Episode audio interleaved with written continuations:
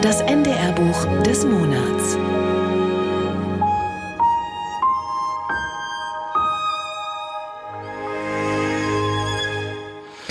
Schon mit ihrem Romandebüt Niemand ist bei den Kälbern sorgte Alina Herbing 2017 für Aufsehen.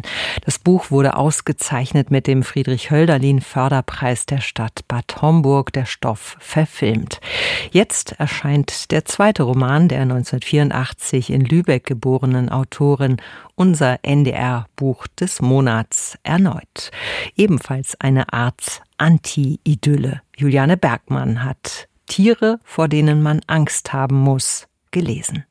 Im Winter kann Madeleine nichts anderes als frieren. Die Daunenjacke trägt sie auch im Zimmer. Im Stundentakt macht sie sich eine neue Wärmflasche, mit der sie unter die Bettdecke kriecht. Zum Heizen fehlt die Kohle. Durch die kaputten Fenster zieht es. Ans Hausaufgaben machen ist nicht zu denken. Die Kälte lähmte mich. Sie fror mich ein. Meine steifen Hände. Mein Körper, der sich nicht mehr bewegen. Mein Gehirn, das vor Kälte nicht mehr denken konnte. Alina Herbing beschreibt so, dass auch uns beim Lesen kalt ist. Ihre Worte sind geschmeidig, einfach und doch bildstark. Die Autorin kennt selbst Fremdheitserfahrungen und das Gefühl, nicht richtig anzukommen.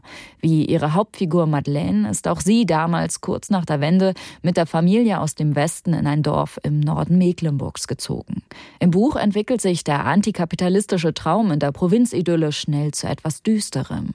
Inzwischen ist der Vater gegangen und die anderen Geschwister sind aus dem Haus, das mehr einer Bruchbude gleicht. Geblieben sind die beiden Teenie-Schwestern Madeleine und Ronja, die Mutter und ihre unzählbar vielen Tiere. Die Tiere gehen immer vor. Das ist die radikale Devise von Madeleines Mutter. Sie hat eine Auffangstation für Haus- und Wildtiere aufgebaut, ein Ehrenamt ohne jeden Verdienst. Das Haus haben Hunde erobert, Katzen, Mäuse, Wildschweine, Schwalben, Maultiere, Ziegen, ein Schwan, eine Schleiereule dass die Töchter gebissen werden und verängstigt sind, dass sie keinen Platz für sich haben, interessiert die Mutter nicht. Die Mutter ist eine sehr ambivalente Figur, sagt Alina Herbing. Sie ist mir selber auch gar nicht so sympathisch, aber ich habe versucht, sie aus den Augen von Madeleine zu sehen, die ihre Mutter natürlich auch liebt. Und es ist eine Art von Überlebenswillen, den die Kinder dann auch haben. Und damit sind sie ein bisschen gefangen in dieser Liebe zur Mutter und in der Abhängigkeit.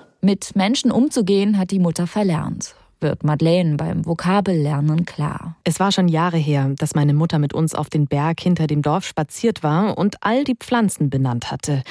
Traitor, Verräter. Die Welt da draußen sah starr aus. Da war nichts mehr von den wehenden Feldern des Sommers, durch die uns unsere Mutter geführt hatte. Border, Grenze. Disrupt, stören. Erstaunlich nah kommt uns diese suchende, in ihrem Zorn glühende Ich-Erzählerin, die zupackt, während die Erwachsenen nur Ausflüchte suchen. Alina Herbing konfrontiert uns mit der rohen Natur. Der Text hat etwas Sumpfiges, Erdiges, auch Ekeliges. Ratten im Plumpsklo, Hundeurin in der Diele, blutende Bisswunden auf den Kinderhänden. Tiere, vor denen man Angst haben muss? In dem Fall ist es eine Bedrohung, dass sich die Kinder nicht mehr sicher fühlen können und nicht genug geliebt fühlen und dadurch eigentlich ihre Psyche auch bedroht ist oder ihre Entwicklung. Sie müssen ständig zurückstehen, sie müssen auch schon von Anfang an sehr viel Verantwortung übernehmen und können dadurch gar nicht so sehr Kind sein, wie sie es eigentlich bräuchten. Und gleichzeitig fängt die Autorin kleine, zauberhafte Momente der Schwestern ein, die von Knutschereien mit Robbie Williams träumen, die ihr muffiges Wasser mit Multivitamin-Brausetabletten pimpen und im Quellekatalog unerschwingliche BHs auschecken. Und wenn es besonders kalt ist, teilen sie ein Bett. Wenn dir deine kleine Schwester weinend in den Armen liegt, das wusste ich, darfst du selbst auf keinen Fall auch anfangen zu weinen. Darum musste ich die Tränen hinunterschlucken, was so weh tat, als würde ich versuchen, Nadeln zu essen. Das Buch verhandelt schlau die Suche nach einem Platz in der Welt.